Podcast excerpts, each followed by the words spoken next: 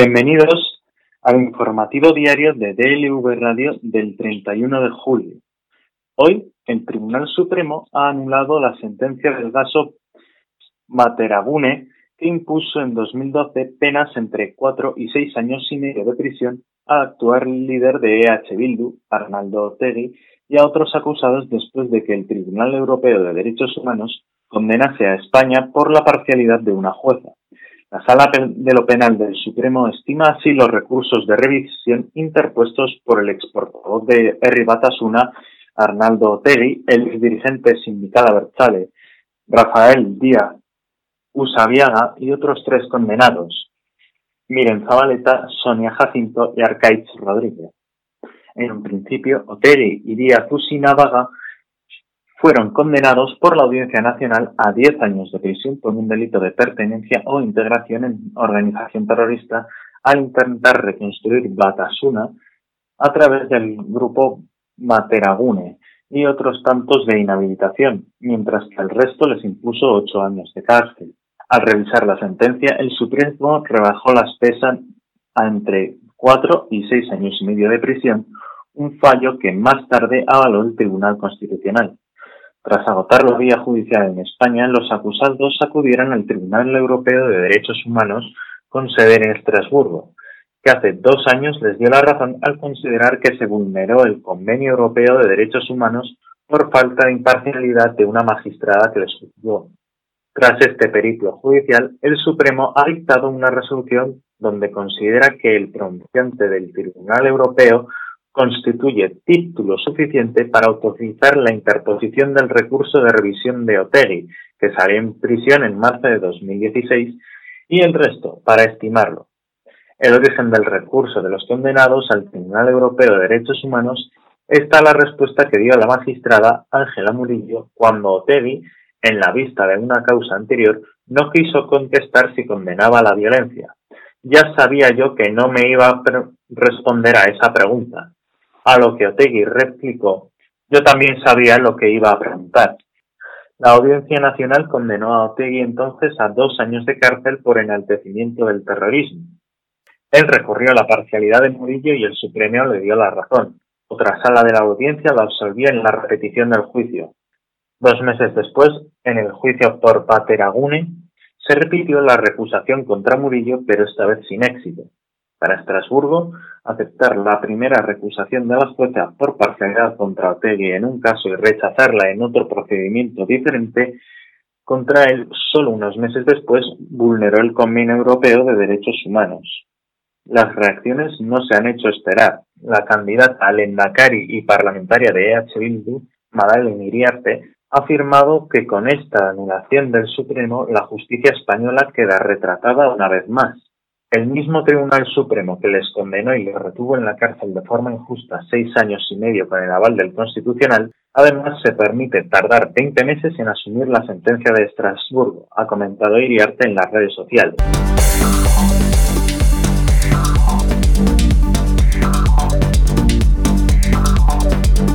El Ayuntamiento de Madrid no recurrirá finalmente la anulación de Madrid Central por parte del Tribunal Superior de Justicia de Madrid tras recibir los informes técnicos y jurídicos que lo desaconsejan. El alcalde de Madrid, José Luis Martínez Almeida, ha asegurado este viernes que tras conocer el informe de los servicios jurídicos del ayuntamiento, no presentará un recurso a la sentencia de anulación de Madrid Central y ha recordado que hasta que la sentencia no sea firme, la zona de bajas emisiones sigue vigente siguiendo el criterio manifestado por la asesoría jurídica del Ayuntamiento de Madrid en los informes propuestas emitidos respecto a las tres sentencias recaídas en los distintos procedimientos, a juicio de esta Secretaría General Técnica no se considera adecuado recurrir en la casación de las referidas sentencias, que recogen un informe de dicha Secretaría. El alcalde, quien ya indicó que el criterio no se en ningún caso político, ha manifestado que este equipo de gobierno ha actuado en esa cuestión de acuerdo a los criterios técnicos, dejando a un lado las opiniones políticas sobre el asunto. El informe, incontestablemente, cree que no da lugar a un recurso, medida especialmente ineficaz a estas alturas ya finales del procedimiento. Madrid Central sigue vigente hasta que sea firme la sentencia, ya que caben recursos de otras partes personadas en el procedimiento, ha puntualizado Almeida. La justicia ha tenido que evidenciar con una sentencia que no deja lugar a dudas ni recursos lo que decimos en su momento, que era una ordenanza ilegal. El Tribunal Superior de Justicia de Madrid anuló el 26 de julio parcialmente la ordenanza municipal que recogía Madrid Central por defectos formales, al no cumplirse con el trámite esencial de información pública ni con la imprescindible memoria económica previa a la aprobación de la ordenanza, y estimó así los recursos interpuestos por la comunidad, el Grupo Popular del Ayuntamiento y la empresa de vuelta asistencia legal. Como portavoz del PP en la anterior legislatura, Almeida firmó un recurso interpuesto desde su grupo. Por otro lado, ha asegurado que el equipo de gobierno no está trabajando en la nueva ordenanza de movilidad sostenible, Madrid 360, con la que se dará solución a muchas más zonas de Madrid y no solo al Distrito Centro. Además, ha recargado que van a negociar con todos los sectores implicados para mejorar la calidad del aire. La anulación parcial del acuerdo del consistorio supone que, en el caso de que las tres sentencias dictadas en este lunes por el tribunal alcancen firmeza, todas las multas impuestas decaerán al carecer de sustento normativo según informan las fuentes del tribunal.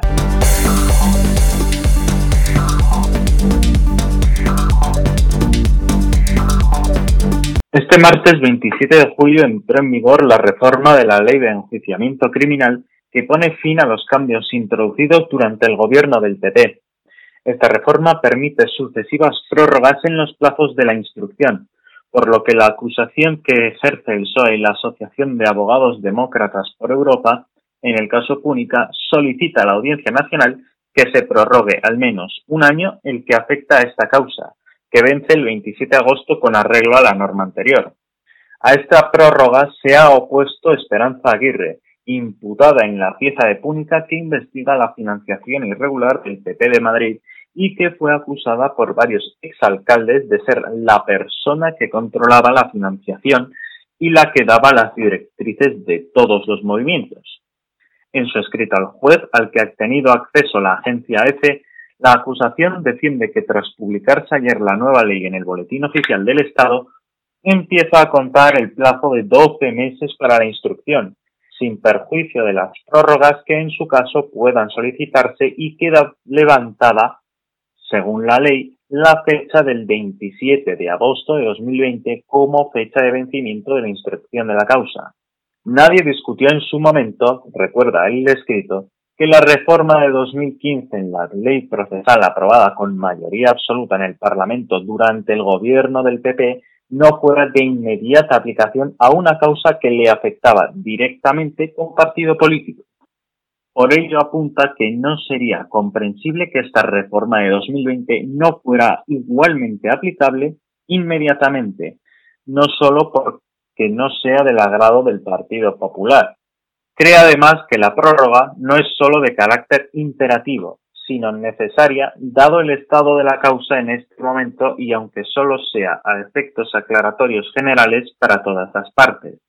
Sobre la posibilidad de que la causa se cierre en un mes, se queja en el escrito de que hace menos de un año se reestructuró la causa en nueve piezas separadas y hasta la fecha no constan formadas las mismas materialmente. En el escrito entregado al Juzgado Central de Instrucción número 6 por parte de la defensa de la expresidenta de la Comunidad de Madrid, se argumenta que el plazo ya fue acordado y que no procede la prórroga del plazo de instrucción. Aguirre recurre que fue la Audiencia Nacional quien estableció el periodo máximo de duración en la presente instrucción, porque era necesario arbitrar un plazo no excesivamente largo, y alega que con los cinco años, once meses y doce días que ha durado la instrucción de la causa, no se puede sostener que no haya sido suficiente.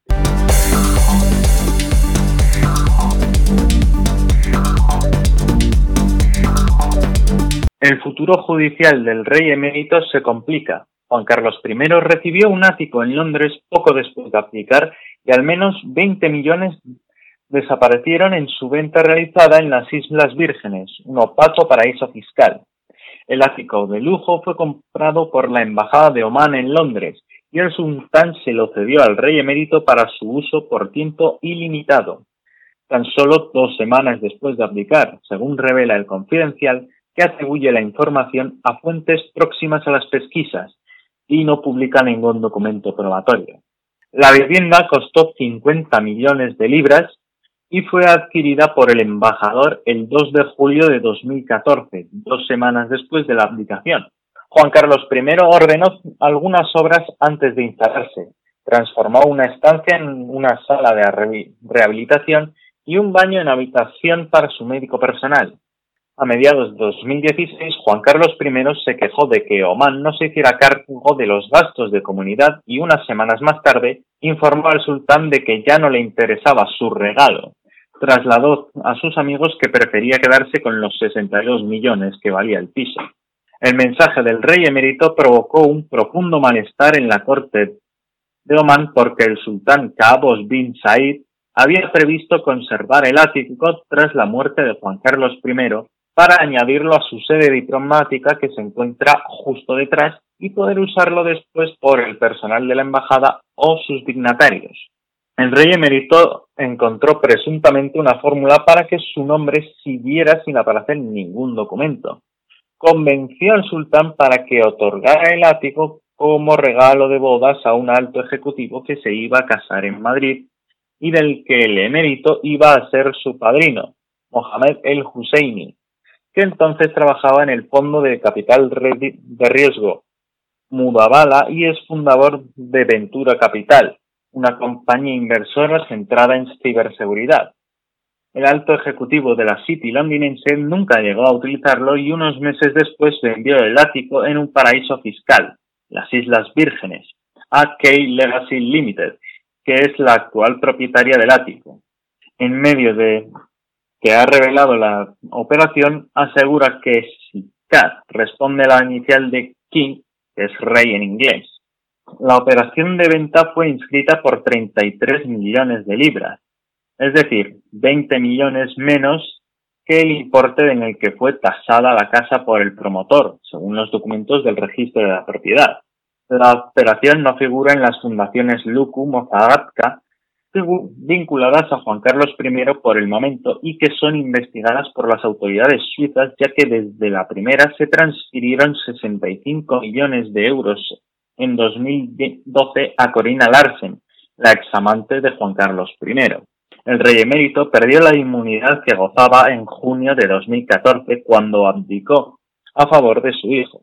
Desde entonces puede ser juzgado y está aforado ante el Tribunal Supremo. El regalo de Oman lo recibió ya semanas después de su abdicación y la venta se realizó en 2016.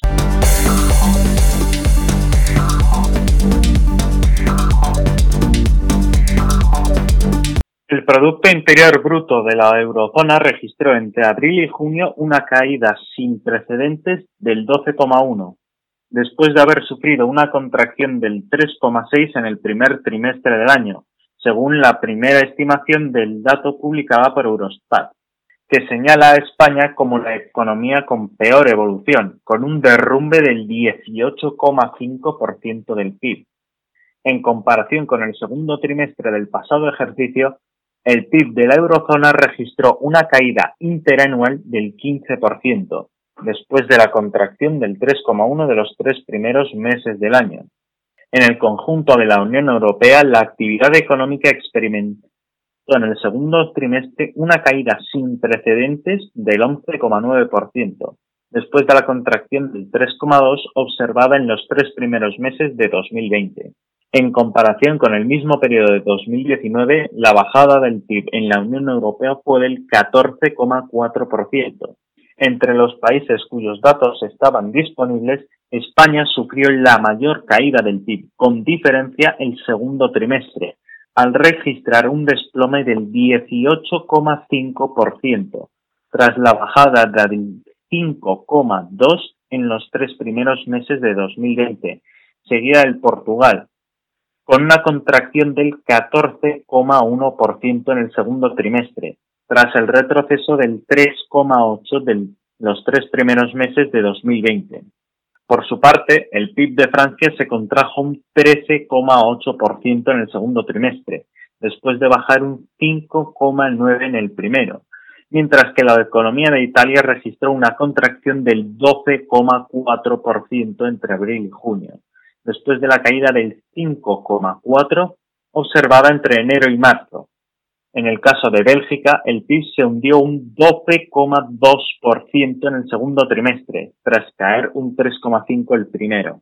Alemania, que dio a conocer este jueves sus datos, registró una caída del PIB del 10,1% en el segundo trimestre, después del descenso del 2% entre los meses de enero y marzo.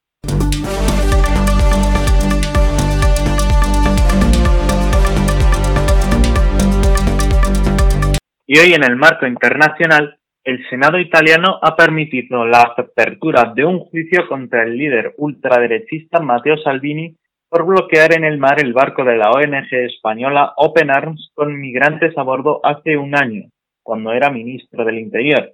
La decisión de la Cámara Alta contó con los votos del partido del gobierno, el antisistema Movimiento Cinco Estrellas y los progresistas Partido Demócrata, Libres e Iguales e Italia Viva, esta última decisiva, entre otros. En concreto, votaron a favor de enjuiciarle 149 senadores, mientras que 141 lo hicieron en contra y hubo una abstención. Estoy orgulloso de haber defendido a Italia, lo volvería a hacer y lo volveré a hacer, porque solo en este mes de julio los desembarcos son seis veces los mismos del periodo del año anterior con la liga en el gobierno. Sigo adelante con la cabeza bien alta y la conciencia limpia, ha declarado Salvini en una nota. No tengo miedo, no me dejaré intimidar y no me silenciarán. Recuerdo a todos los parlamentarios que tarde o temprano el juicio de los votantes llegará. En agosto de 2019 el entonces ministro bloqueó durante 20 días a la nave Open Arms con unos 150 migrantes salvados en el mar, en el marco de su política de puertos cerrados. El Tribunal de Ministros de Palermo pide enjuiciarle por secuestro de personas. La votación del Senado no implica su enjuiciamiento directo, sino que esto dependerá de una audiencia preliminar en el Tribunal de Palermo Sur, en la que decidirá si se manda a juicio al líder de la Liga o si, por el contrario, se archiva la causa. Salvini impuso una férrea política de puertos cerrados a las naves de las organizaciones humanitarias del Mediterráneo Central cuando era ministro del Interior, encargo que perdió en septiembre del año pasado al dinamitar su coalición con el Cinco Estrellas. El barco de Open Arms, una ONG que tiende su sede en Cataluña, en Badalona, había rescatado cerca de 150 migrantes en las aguas del Mediterráneo en varias ocasiones en los primeros días de agosto de 2019 y esperaba un puerto europeo para su desembarco. Salvini se negó desde el primer momento a ofrecer un puerto y Open por su parte, rechazó la oferta de las autoridades españolas de acudir a los puertos de Algeciras y Mahón. La travesía sería demasiado larga y arriesgada. El 15 de agosto, la justicia italiana respondió a un recurso de la organización española contra el veto de Salvini y permitió al barco humanitario entrar en aguas de la isla de Lampedusa, el enclave más meridional del país, para protegerse del mal tiempo. Finalmente, en la noche del 20 de agosto, la Fiscalía permitió el desembarco en Lampedusa de los 83 migrantes que quedaban a bordo, pues muchos habían sido evacuados antes poniendo fin a la Odisea. Durante su intervención en el Senado, el líder ultraderechista tachó esta votación como una cuestión política y criticó a sus antiguos socios del Cinco Estrellas que en el pasado le defendieron en un caso parecido y ahora permiten su procesamiento. El senador aseguró que la nave pirata se negó a acudir a su estado de bandera, sino que actuó de acuerdo con todo el gobierno y con el primer ministro, Giuseppe Conte, su cómplice, y dijo que su sacro deber era defender las fronteras de la invasión. Salvini acabó agradeciendo a quienes permiten su juicio. Me hacen un regalo, iré con la cabeza alta y la espalda recta. avisó ovacionado, siempre pendiente del rédito político y cuya popularidad aparece a la baja en las últimas encuestas. El político siempre defendió que sus acciones eran compartidas por todo el gobierno. No obstante, la senadora del Movimiento Cinco Estrellas, Elvira Lucia Evangelista, le recordó que el propio Conte presionó para que hiciera desembarcar a los más vulnerables y a los menores de edad. Fue una política personal de Salvini, concluyó. El ultraderechista afronta otro proceso por un caso similar, por bloquear en 20 de julio de 2019 un barco de la Guardia Costera italiana con 131 migrantes a bordo y la audiencia que deberá decidir si abre proceso se espera para octubre en Catania.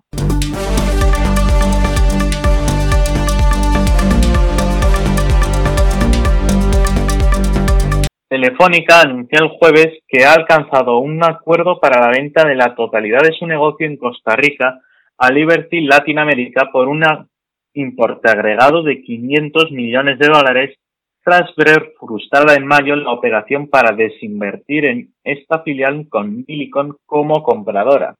En una nota publicada en su página web, el grupo de telefonía español dijo que la cifra es unas 7,4 veces superior al resultado bruto de explotación de la compañía en 2019, estimando que, genere para unas plusvalías antes de impuestos por un valor de unos 210 millones. Según informó Telefónica, la operación reducirá la deuda neta del grupo en aproximadamente 425 millones de euros. Telefónica agregó en la misma nota de prensa que mantiene su acción legal contra Millicom International Cellular iniciada en mayo por lo que considera un incumplimiento injustificado de su acuerdo para comprar el negocio costarricense de la española, afirmando que exigirá el resarcimiento de los daños y perjuicios causados al grupo. A principios de mayo, Millicom anunció su retirada del acuerdo por 570 millones de dólares para comprar el negocio de Telefónica en Costa Rica, diciendo que la empresa española no consiguió la aprobación de los reguladores para que la venta se realizara antes del primero de mayo, lo que a su juicio le dio el derecho a retirarse del acuerdo.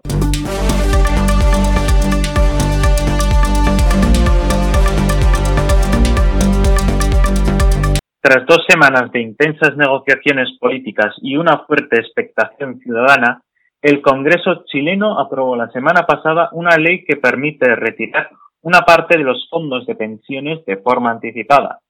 Para la población chilena, esta es una medida que va más allá de disponer de sus cotizaciones para hacer frente a la crisis económica provocada por la pandemia. Es el símbolo de la primera amenaza real a un sistema de pensiones que representa el corazón del modelo neoliberal chileno. Se trata de una reforma constitucional que faculta a los afiliados a retirar el 10% de los ahorros destinados a la jubilación, que en Chile gestionan de forma privada las llamadas administradoras de fondos de pensiones. Cada votación a favor de la propuesta fue celebrada con cacerolazos, cornetas y al grito de no más AFP desde los balcones, dado que gran parte del país aún está en cuarentena por la pandemia. Este es el principio del fin de las AFP. Esto abre el debate de crear en Chile un verdadero sistema de seguridad social, señaló Juan Ignacio Latorre, senador de la coalición de izquierda Frente Amplio durante la votación en el Senado. Para la oposición, este es el primer caso para cambiar un sistema de pensiones privatizado que en los últimos años ha sido tan fuertemente cuestionado por los ciudadanos como blindado por los distintos gobiernos de turno. Los parlamentarios quieren aprovechar la discusión para promover una reforma hacia un sistema de seguridad social mixto o solidario, tal y como hace años reclama la ciudadanía. El sistema debe ser necesariamente modificado a la brevedad para transitar hacia un sistema público de pensiones, indica Luis Mesina, portavoz del movimiento No Más AFP. Humberto González tiene 66 años, uno más de lo que establece la ley para dejar de trabajar. Sin embargo, él sigue cada mañana al pie del cañón como conserje de un edificio. Con más de 35 años cotizados, durante los que ejerció de contable para distintas empresas, hoy recibe una pensión de 170 euros, la mitad del salario mínimo fijado en Chile. Su caso no es una excepción. Según las cifras de la Fundación Sol, que estudia el mercado laboral chileno, la mitad de las personas que hoy están jubiladas logran autofinanciar pensiones de alrededor de 170 euros o menos. En 2019, la mitad de las personas que se jubilaron lograban autofinanciar una pensión de unos 55 euros o menos. Para las mujeres, estas cifras son peores. El sistema profundiza las desigualdades económicas y sociales ya instaladas porque no tiene ningún tipo de solidaridad en su pilar contributivo, explica Francisca Barriga, fundadora y economista de la Fundación Sol.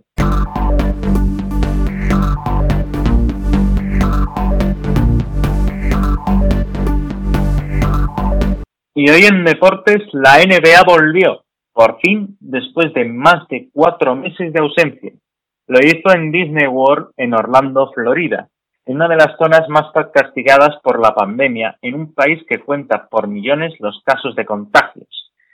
4,5 millones 68 mil en las últimas horas y por cientos de miles los fallecidos, 154 mil, más de 1.200 en el último día.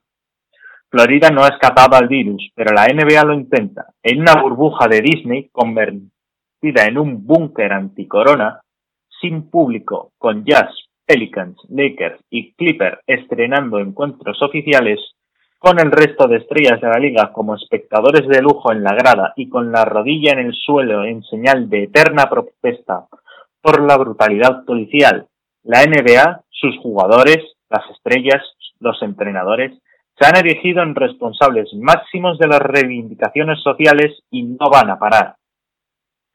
Estamos lidiando con mucho racismo, mucha injusticia social y brutalidad policial, señaló LeBron James, que se unió a la fila de jugadores de Los Ángeles que, mezclados en la pista, hincaron la rodilla en una histórica imagen. Este es un buen comienzo, pero no podemos parar. Mantendremos el pie en el acelerador como lo hemos hecho en los últimos dos meses.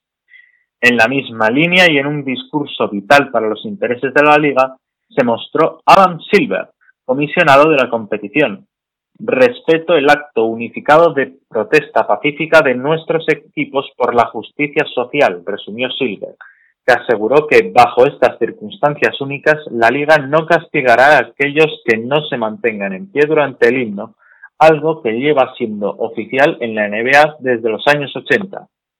Además, la NBA ha permitido que los jugadores cambien su nombre y apellidos por mensajes en apoyo a la justicia, la lucha por los derechos raciales o la igualdad.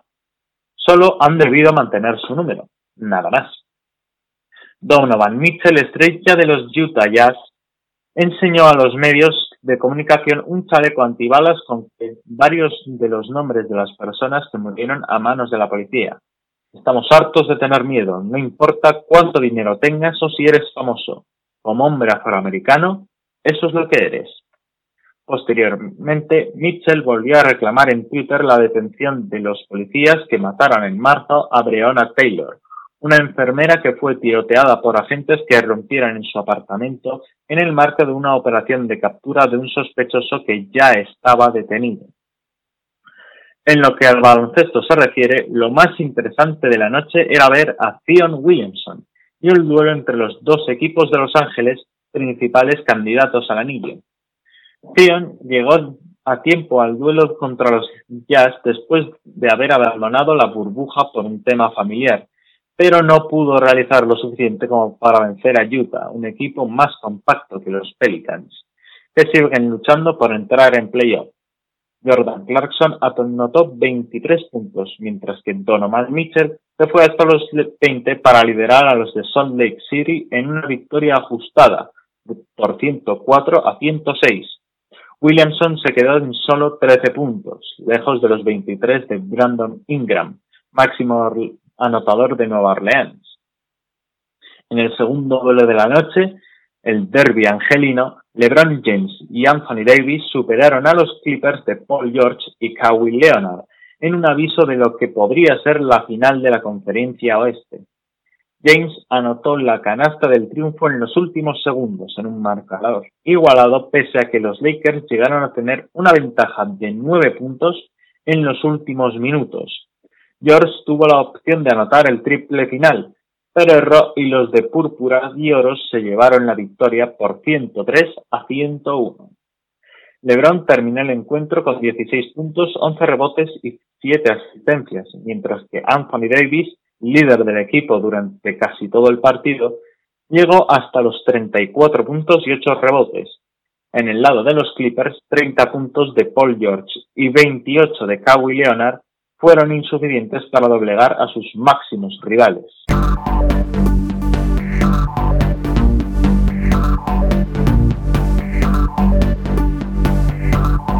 Hoy en la Meteo estrenamos a Puesto con tiempo nuboso con lluvias débiles en el Cantábrico, intervalos nubosos en el resto del extremo norte peninsular sin descargar alguna precipitación débil, poco nuboso despejado en el resto de la península y al principio en el área del estrecho y Melilla, algo de nubosidad de evolución diurna en Pirineos, sistema ibérico y sierras del sudeste, con posibilidad de algún chubasco o tormenta débil y aislado, más probable en Pirineos en Canarias, intervalos nubosos con posibilidad de algún chubasco o tormenta en las islas de mayor relieve, posibilidad de algunos bancos de niebla matinales en el interior de Galicia.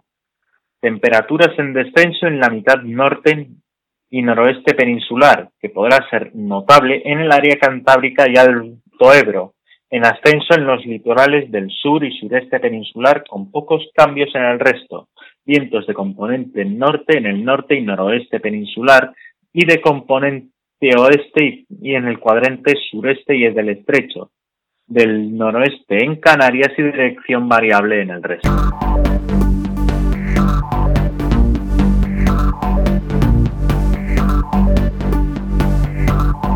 Y hoy, en cuanto a estrenos en cartelera, tenemos The Bra, una película en la que participan Pedra Miki Manolovic, Denis Labat y Paz Vega, en la que un día antes de su jubilación, Nurden, el conductor de un tren de mercancías, descubre un regalo inesperado, un precioso sujetador de encaje azul de uno de los tenderos del suburbio por el que pasa cada día y que se ha quedado enredado en la locomotora. Movido por la curiosidad, comenzará a buscar a la dueña de esa prenda para conseguir devolvérselo.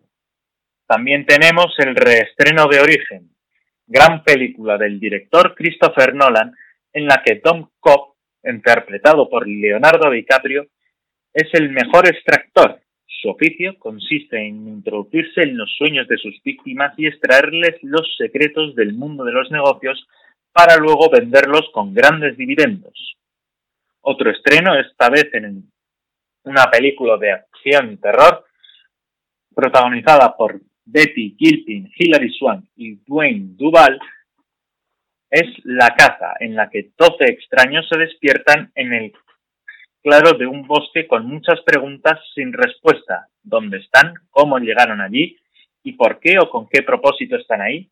La respuesta a todas ellas es La Caza, un macabro juego ideado por miembros de las élites globales que se reúnen en un punto remoto o una casa para cazar a humanos por diversión.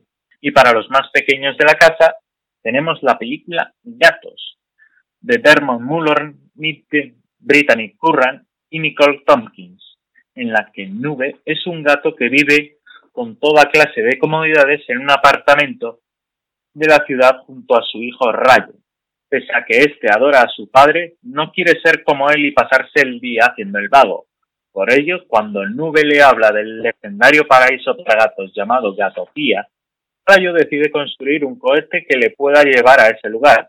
Padre e hijo se embarcarán en este increíble viaje repleto de aventuras en el que deberán hacer frente a los peligros del mundo exterior. Y con esto terminamos el informativo diario de DLV Radio. Les esperamos mañana.